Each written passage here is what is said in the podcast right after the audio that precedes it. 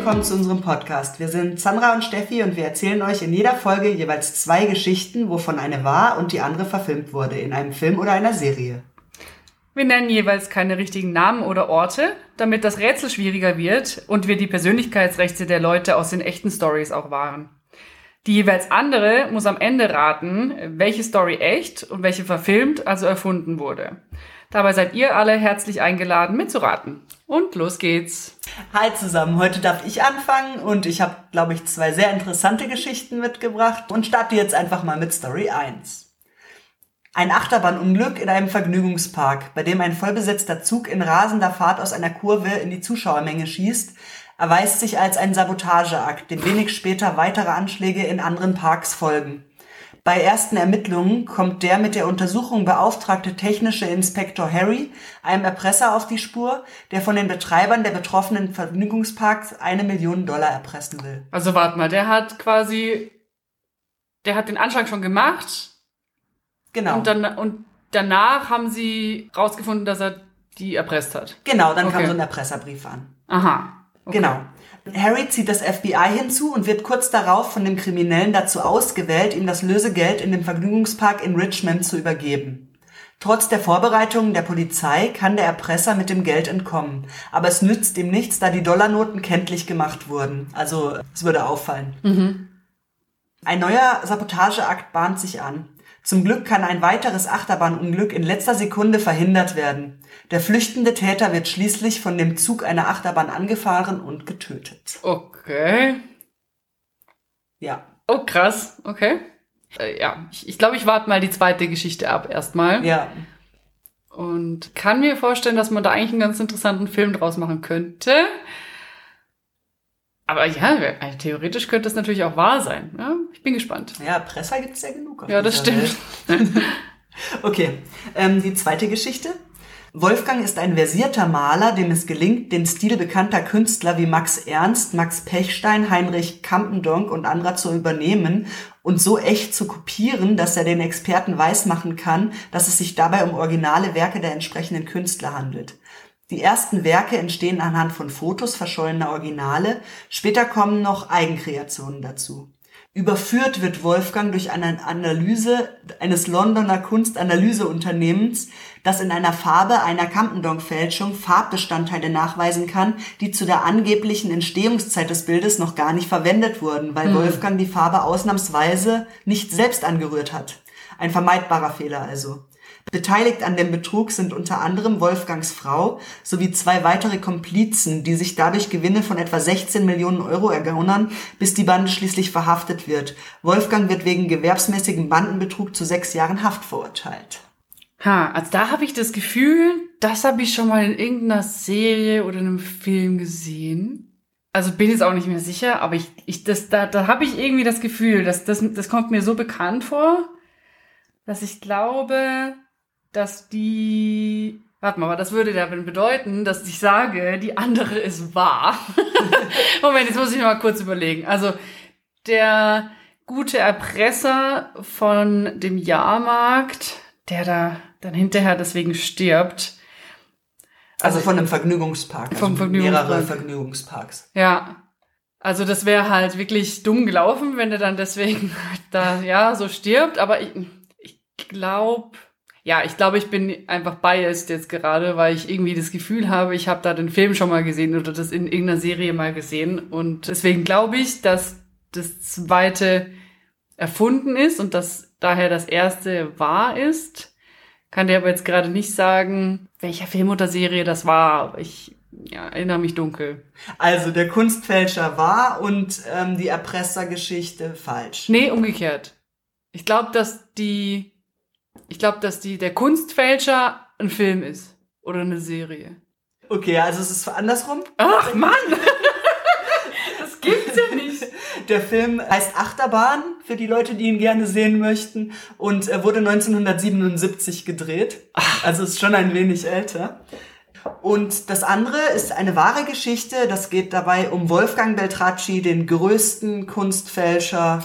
Ja, man kann schon fast sagen in den 2000ern, weil verhaftet wurde er erst 2011. Okay, vielleicht habe ich dann deswegen das schon mal mitbekommen oder gesehen und weil es halt tatsächlich Das einfach ist in den Nachrichten ja, weil ja, ja, Also es ist auf jeden Fall einer der größten deutschen Verbrecher, die es gibt. Okay, krass. Genau. Na Ja, gut, ja, wir müssen irgendwie mal eine Statistik machen, wie oft ich falsch liege. Das ist ja langsam wirklich. und so oft was hältst gar nicht. Beim letzten Mal lagst du, glaube ich, richtig. Okay, ja, mal gucken. Ja, müssen wir auswerten. Okay, dann bist du jetzt dran. Okay, also, und zwar ich habe, ich schaue ja immer, dass ich möglichst die ja, Story so unter einem Oberthema ja, verorte, wenn das geht. Und heute geht's bei mir um Auftragskiller und deren Organisationen. Oha. Mhm. Also habe ich quasi, Achtung, schlechter Wortwitz, ein Killer-Thema. Ja. ähm, ja, gut, ich gebe zu, der war schlecht, aber ein bisschen Humor muss ich Das war jetzt schon lustig. Ein bisschen Humor muss ich hier reinbringen, weil an sich ist das Thema halt echt nicht lustig, sondern eher angsteinflößend. Also wer ja vielleicht da ein bisschen zart beseitigt ist, der sollte eventuell meinen Teil heute überspringen. Genau. Bevor ich loslege, habe ich noch eine generelle Frage an dich kurz. Wie entscheidest du eigentlich, welche Story du, du zuerst bringst? Also die wahre oder die falsche? Also abwechselnd kannst du es ja nicht machen, das wäre ja auffällig. Ja, genau, ich äh, achte da überhaupt gar nicht drauf. Ich gucke einfach, dass ich zwei Stories finde und die, wo ich zuerst aufschreibe, die, Okay, ja gut. die kommt auch zuerst. First come, äh, äh, äh, first serve, oder wie- Genau. wie sagt man dem? First in, first out. Genau. Okay, ja gut. Bei mir ist es ähnlich. Also ich mache mir gar keine Gedanken drüber. Ich schreibe einfach auf und dann sind sie halt in der Reihenfolge, wie sie da sind. Wie sie da stehen. Genau. Okay. Gut, schade. Ich habe schon gedacht, vielleicht kann ich irgendwie so meine Statistik ein bisschen verbessern, wenn ich rausfinde, wie du Zweimal wahr, einmal Ja. falsch zuerst. Nein. Ja, okay, okay. Okay, also dann lege ich jetzt mal los. Wir sind ja auch nicht zum Spaß hier. Die Auftragskiller-Stories wollen ja erzählt werden. Und zwar möchte ich euch heute zuerst von Songre erzählen, dem Chef einer Gruppe von Attentätern und Auftragskillern des berüchtigten CETA-Kartells und dem sein Leben. Songre, das ist Spanisch und heißt Blut, der lebt in Mexiko. Er ist schon sehr lange im Geschäft, weiß, mit wem er sich gut stellen muss und man fürchtet und respektiert ihn. Sein Einfluss reicht bis in die höchsten Ränge der Politik hinein. Für Songre ist das Kartell sein Leben. Der Einfluss, den er hat, ist das Wichtigste für ihn. Er hat auch eine Frau und Kinder, aber die existieren gar, also die existieren für den irgendwie gar nicht so richtig. Ah, cool. Sie sind ihm nicht so wichtig.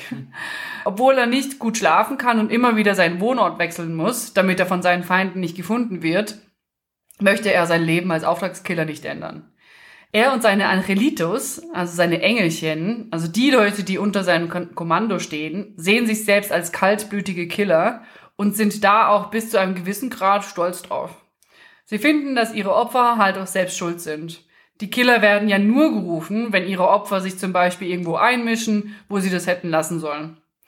Allerdings machen die Cetas keine halben Sachen. Sie haben einen besonders üblen Ruf und den haben sie sich auch verdient. So hängen sie zum Beispiel Leichen ihrer Opfer an Brücken auf oder trennen ihnen Köpfe ab und legen sie vor der Schule ab, Hm, lecker. wo die Kinder von den Getöteten hingehen. Sie nehmen sich sogar mal per Video auf, als sie eine Frau vor laufender Kamera zerstückeln und stellen das Video ins Internet. Also ich habe nicht gelogen, als ich eingangs gesagt habe, wenn man, ja, wenn man hier vielleicht zart beseitigt ist, lieber überspringen. Oder ein Fokus der Gruppe ist auch immer wieder die Verteidigung ihres Reviers gegenüber anderen verfeindeten Kartellen und es herrschen regelrechte Kriege zwischen den unterschiedlichen Organisationen. Die Skrupellosigkeit kennt scheinbar keine Grenzen. Als einer der CETA-Anführer eines Tages entscheidet, dass die hübsche Fernanda seine Freundin werden soll, entführt die Gruppe sie einfach kurzerhand aus einer Bar heraus. Sie wird dort einfach in den Haaren herausgezerrt. Genau. Die Leute dort vor Ort haben da allerdings so viel Angst vor dem Kartell, dass niemand Fernanda hilft und äh, danach wurde sie auch nie wieder gesehen. Aber er wollte sie doch als Freundin. Das macht ja überhaupt keinen Sinn. Ja, das war die erste Story. Was? Je nachdem, vielleicht, wenn es keinen Sinn macht, hast du jetzt ja auch gerade einen Filmfehler entdeckt. Ich weiß es nicht. Also die Sache ist, ich will jetzt nicht vorwegnehmen, aber rein theoretisch könnte es schon sein, dass das wahr ist, weil es äh, die Welt ist grausam, gemein und ekelhaft und ja, kann schon, könnte schon sein. Aber ich höre mir jetzt erstmal noch die andere an. Für meine zweite Geschichte reisen wir von Mexiko weiter nach Japan und widmen uns dem Otsunu-Clan, ich hoffe, ich spreche es richtig aus, einer der gefürchtetsten Organisationen Japans. Raizo ist bereits als Kind zu der Gruppe gestoßen, in der er von klein auf in gnadenlosen Trainings zum Auftragskiller getrimmt wurde. Er lernt dort zum Beispiel mit Shuriken umzugehen. Das sind so diese Ninja-Sterne, die man irgendwie kennt aus Filmen und so. Und auch weiß er bald mit Kusarigama umzugehen, was so eine sichelförmige Waffe ist. Eine Wahl hat er lange sowieso nicht. Mitglieder des Clans, die versuchen, sich dem Training zu entziehen und wegzurennen, werden zur Strafe getötet. Das gleiche gilt für Verräter. Bei den Otsunus gibt es keine Gnade. Reiso traut sich daher nicht, es auch nur mit dem Abhauen zu versuchen. Auch seine Freundin wird zum Beispiel irgendwann mal dabei erwischt, wie sie die Flucht ergreifen will und wird brutal vor seinen Augen hingerichtet. Reiso wird auf der ganzen Welt als Auftragskiller für den Clan eingesetzt. Einmal ist sein Opfer zum Beispiel in Berlin. Er und seine Gruppe reisen dorthin, um ihr Ziel zu finden und zu töten. Ganz alleine wird er noch nicht losgeschickt, da die Gruppe erst noch sicher sein will, dass er ihnen komplett treu ergeben ist und nicht abhaut. Auf dieser, ich nenne es jetzt mal Geschäftsreise, ergibt sich für ihn dann aber tatsächlich doch die einmalige Chance zu fliehen und er nimmt sie wahr. Wie die Organisationen aus meiner vorigen Geschichte, den Sitas, haben allerdings auch die japanischen Otsunus ihre Verbindungen bis in die Politik und Behörden und das sogar auch in Berlin. So schaffen sie es sogar fast, Reiso wieder aufzuspüren und zu töten. Dieser kann sich aber endlich und endgültig vor ihnen retten, indem er sich Europol stellt und somit von ihnen im Zeugenschutz geschützt und versteckt wird. Was? Also es macht ja Sinn, dass Europol involviert ist. Könnte auch ein Film sein. Könnte aber auch wahr sein.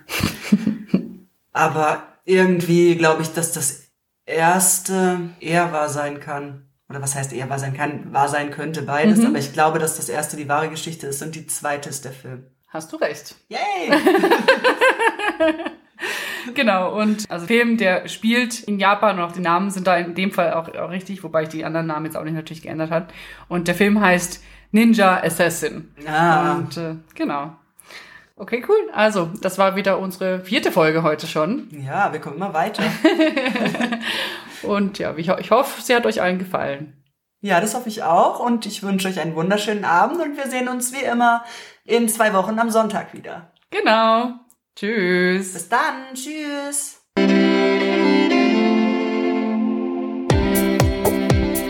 Echt jetzt?